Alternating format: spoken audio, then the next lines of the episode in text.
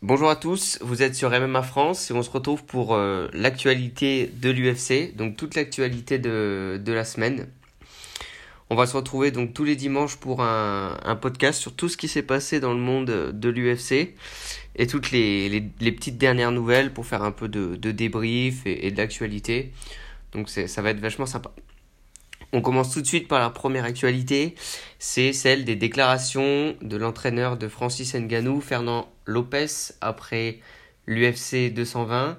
Donc je rappelle, l'UFC 220 en main event, c'était euh, donc le franco-camerounais euh, Francis Ngannou qui a affronté Stipe Miocic pour euh, la ceinture des poids lourds de l'UFC. Et ça s'est terminé par malheureusement la défaite du, francophone Francis une lourde défaite à la décision en 5 rounds. Ça a été compliqué pour Francis qui a, qui a beaucoup souffert sur ce combat. Euh, il a mis euh, au premier round, il a essayé de lancer ses points. Euh, ça n'a pas touché Stipe et à partir du deuxième round, ça a été un peu la descente aux enfers puisque Francis a été constamment 80% du temps amené au sol et ça a été très compliqué pour lui. Il a vite perdu son, son cardio, il était vite essoufflé et euh, il s'est fait entraîner par la, par la lutte de Stipe. Donc il a perdu et c'est pour ça que Fernand, Lopez il revenait un peu sur, euh, sur un peu la contre-performance de, de, son combattant puisqu'il a essuyé euh, beaucoup de critiques. Donc Francis Ngannou a essuyé beaucoup de critiques notamment sur son cardio et sur sa, sur sa préparation au sol, comme quoi il n'était pas assez préparé sur les phases de, de grappling et de, et de lutte. Euh, et comme quoi il, il est, on, on, mise vraiment tout sur son, sur son striking ou sur son pied-point et pas sur, sur un autre aspect du, du combat. Donc là, je vais vous lire les, les, déclarations qui ont été faites cette semaine par, euh, par l'entraîneur Fernand Lopez, donc l'entraîneur de la MMA Factory à Paris. Je cite.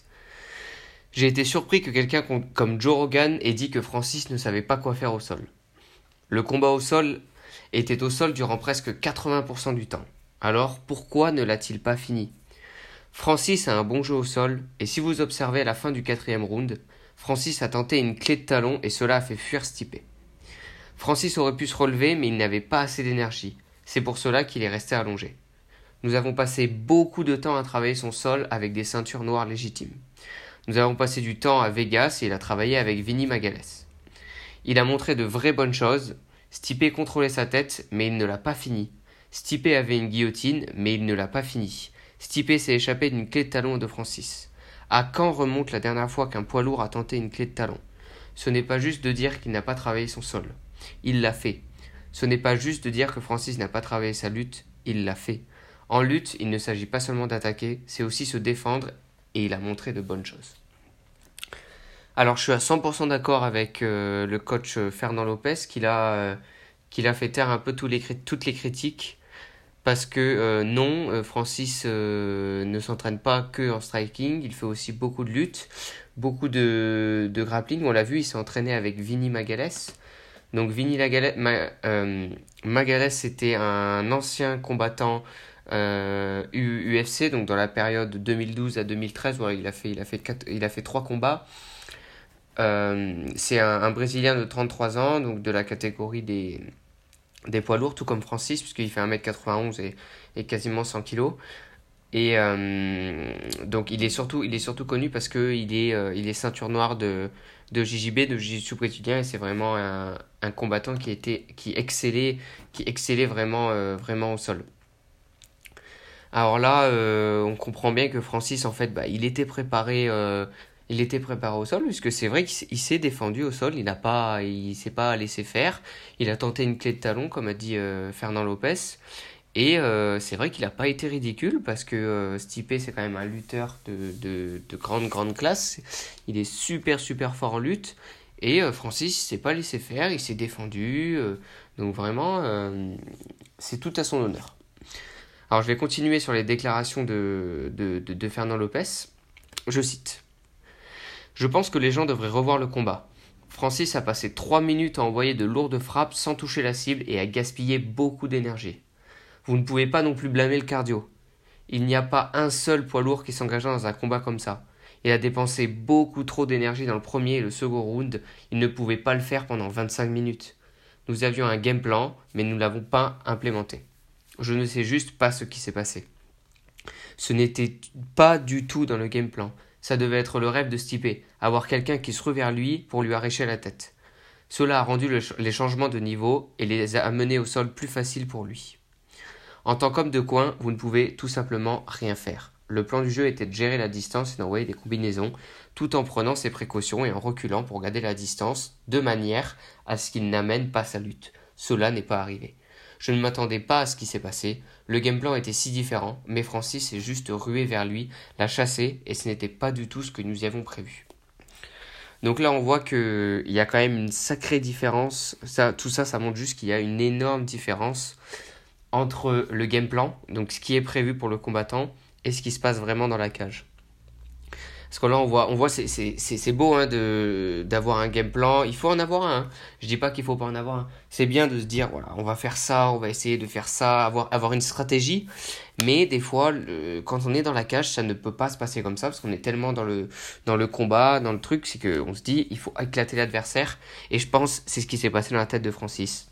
Il y avait un game plan qui était euh, de pas être trop offensif, de balancer ses, ses points, de pas trop se fatiguer, de reculer et d'attendre vraiment le bon moment euh, pour, pour éviter euh, donc pour éviter de, justement cette mise au sol de Stipe.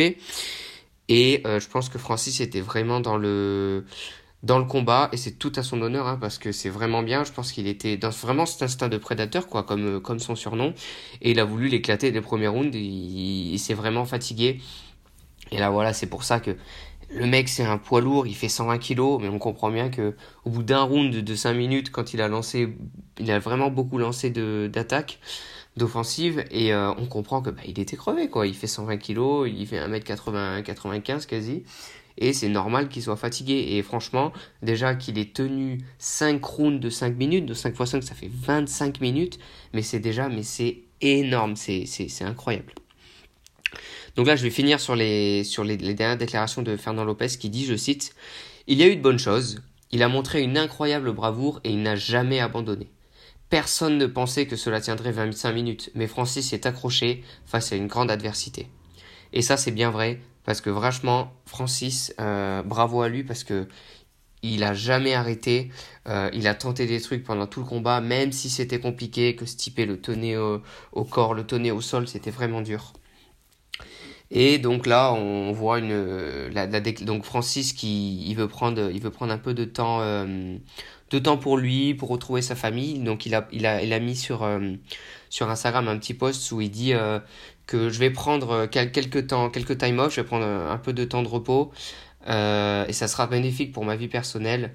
je vais retourner à la maison, je vais voir ma famille, mes amis, et je reviendrai pour, pour, de, pour de nouvelles choses.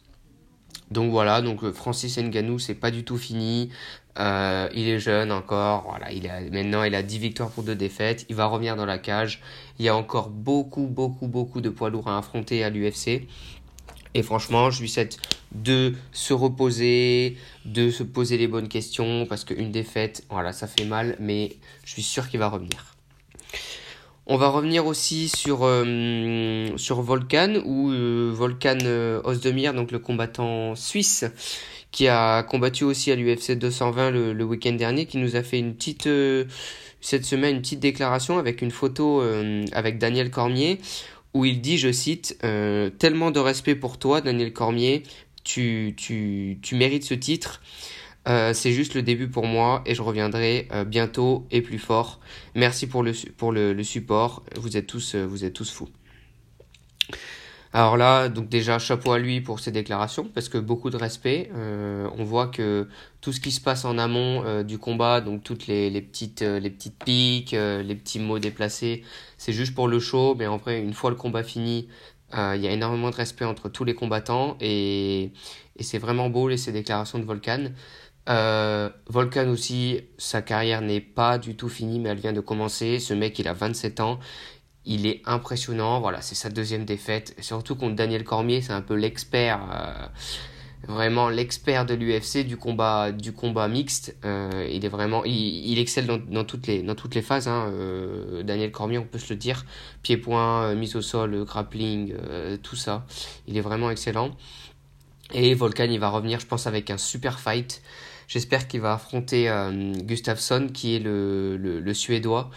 un, un, un mi-lourd qui n'a pas combattu depuis, depuis pas mal de temps et ça ferait un peu ça ferait un peu le, un combat pour un titre européen. Donc, qui est le meilleur européen des mi-lourds Et je pense que Volkan, il va revenir très prochainement dans la, dans, dans la cage. Et je, franchement, je lui souhaite que ça parce que c'est vraiment un combattant que j'apprécie.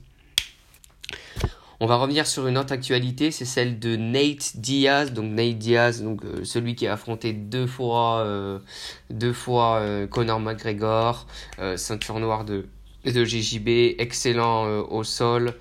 Euh, il est vraiment euh, connu pour son trash talk. Euh, il a aussi son frère qui combattait à l'UFC et c'est vraiment quelqu'un, une grande gueule de l'UFC, j'ai envie de dire. Et donc cette semaine, il nous a fait des petites déclarations. parce qu'il a dit qu'il serait prêt à relever le niveau de la catégorie des poids légers et qu'il se, proclame le, il se proclame le vrai champion. donc ça fait pas mal de temps qu'il a plus combattu depuis, depuis son combat contre, contre McGregor qui était son dernier combat, si je dis pas de bêtises. Et euh, là, il revient cette semaine avec, une, avec un post Instagram où il nous dit dans ce post, euh, tout en, délicatesse, comme toujours, il dit Marre d'attendre après vous, bande de PD, faire de la merde.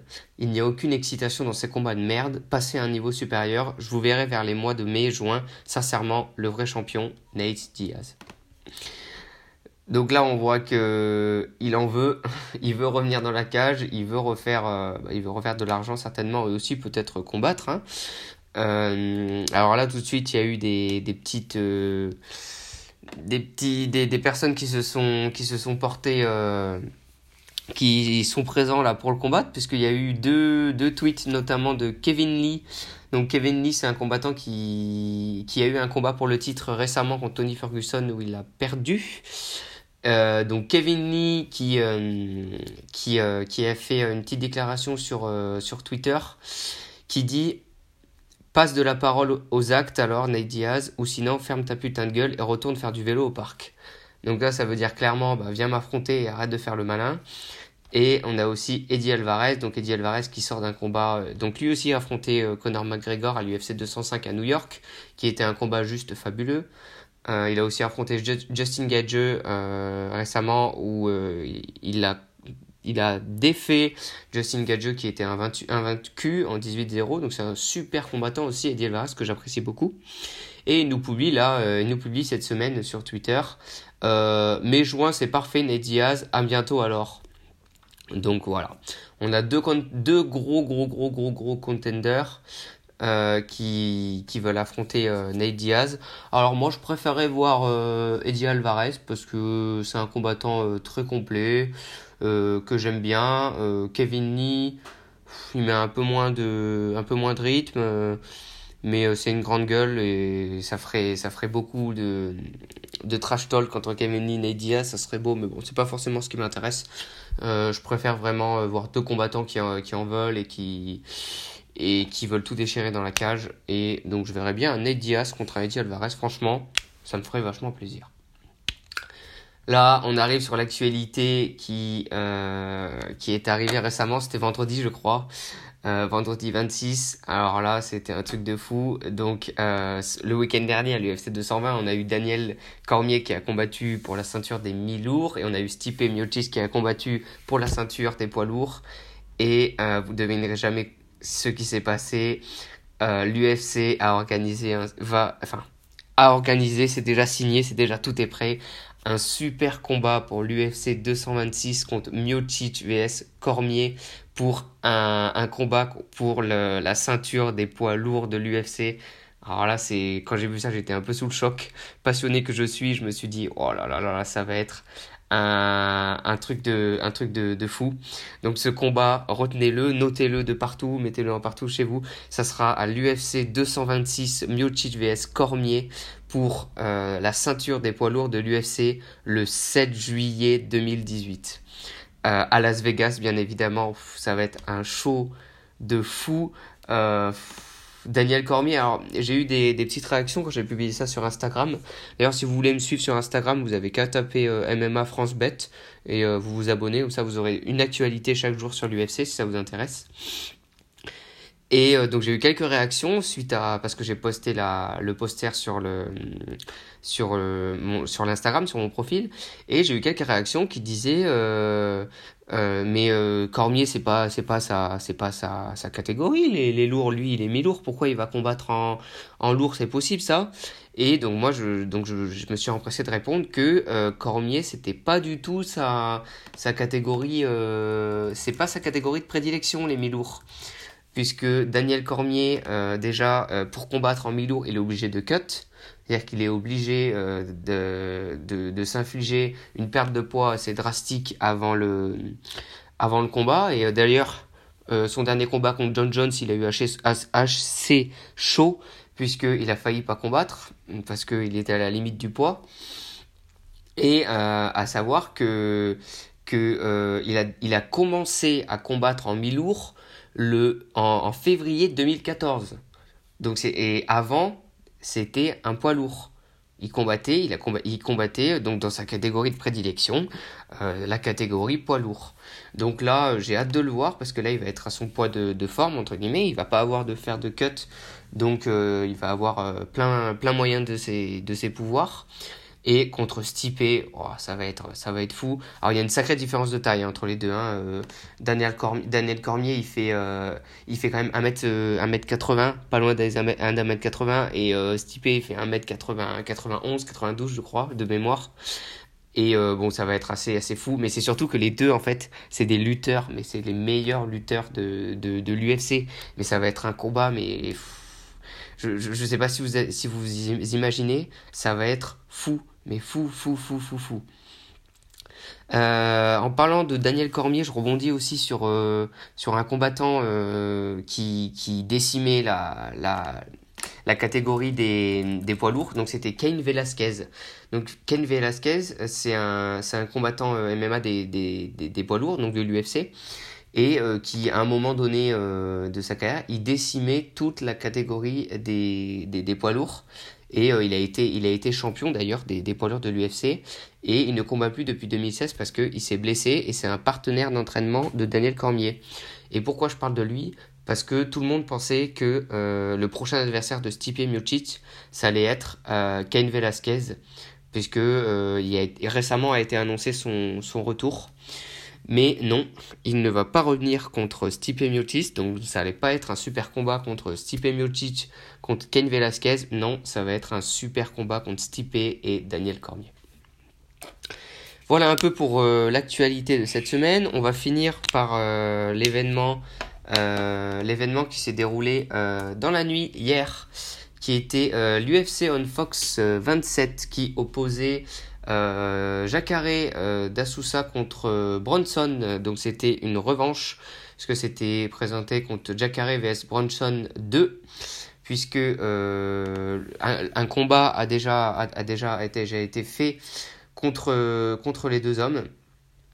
Et donc là, je vais juste vous donner le, le résultat de la, de la main card. Donc on a eu en, en poids welter, euh, Drew Dober qui a vaincu Frank Camacho par décision unanime. Ensuite, on a eu chez les poids légers Gregor Gillespie qui a défait Jordan Rinaldi par TKO euh, au round 1. On a eu ensuite un super combat euh, des poids plumes contre un combattant que j'aime beaucoup, André Fili qui s'entraîne à l'American Top Team qui a défait Denis Bermudez par décision partagée. C'était un combat super serré. Et donc là, pour le main event, on a eu euh, Ronaldo, enfin Jacare Sousa, qui a défait Derek Bronson par KO et en head kick euh, au round 1. C'était assez impressionnant. Il faut que vous allez voir la vidéo. La vidéo, elle est disponible sur le Instagram MMA France Bet. Et euh, donc moi je m'y attendais pas non plus parce que euh, Jacare c'est en fait c'est un spécialiste du du sol et c'est pour ça il est il est surnommé l'alligator parce que lui, c'est l'un des combattants les, les meilleurs euh, en JJB de, de tout, de tout, tout, tout l'organisation. Il, est titré euh, de toutes les façons. Et les ceintures noires, il est excellent. Donc je pensais que voilà, ça allait se finir classiquement sur, sur une soumission contre Bronson, donc Bronson qui, qui avait gagné son dernier combat, hein, qui, était, qui était bien en ce moment. Et non, bah, Jacare qui, qui il, fait devant tout le monde, on n'a pas compris, euh, un head kick magnifique qui, qui, fait tomber son adversaire euh, au premier round et qui lui fait remporter la victoire. Donc euh, franchement, bravo à lui et j'espère le voir contre des, contre des gros combattants là pour ses prochains combats. Euh, parce que là, euh, franchement, il a un peu épaté tout le monde, mais ça devrait lui ouvrir pas mal de portes d'avoir mis ce KO au premier round, parce que euh, en général, quand on offre un beau spectacle, donc un KO au premier round ou un truc assez impressionnant, on est vite promu au sein de, de l'UFC pour des super fights, pour des, pour des gros combats sur, des, sur des cartes numérotées ou autres. Donc voilà pour, euh, l'UFC Actu de la semaine. On se retrouve toujours euh, la semaine prochaine, le dimanche, pour, euh, le, débrief de, de, de l'actualité. donc pour la semaine prochaine, on va avoir un combat toujours de l'UFC Fight Night qui sera un combat contre Lyoto Machida et Eric Anders, donc Lyoto Machida, hein, qui, revient après sa lourde défaite contre Bronson, justement. Il revient encore dans la cage, là, mais c'est. Voilà. Donc n'oubliez pas de, mettre un commentaire sous ce podcast si, vraiment vous, l'avez aimé. Euh, franchement, ça m'aiderait, ça, m'encourage vachement à, continuer parce que je suis vraiment passionné par, euh, par ce milieu-là et j'aimerais bien, voilà, je veux le développer, je veux que le MMA soit, légalisé en France. Je suis un fervent défenseur du MMA euh, français. Voilà, donc n'oubliez pas de me suivre sur Instagram, et même à France Bet, et Facebook, et même à France Bet. Et je vous tiens au courant parce qu'il y a bientôt les t-shirts qui vont sortir et qui vont être en vente. Voilà, à la semaine prochaine.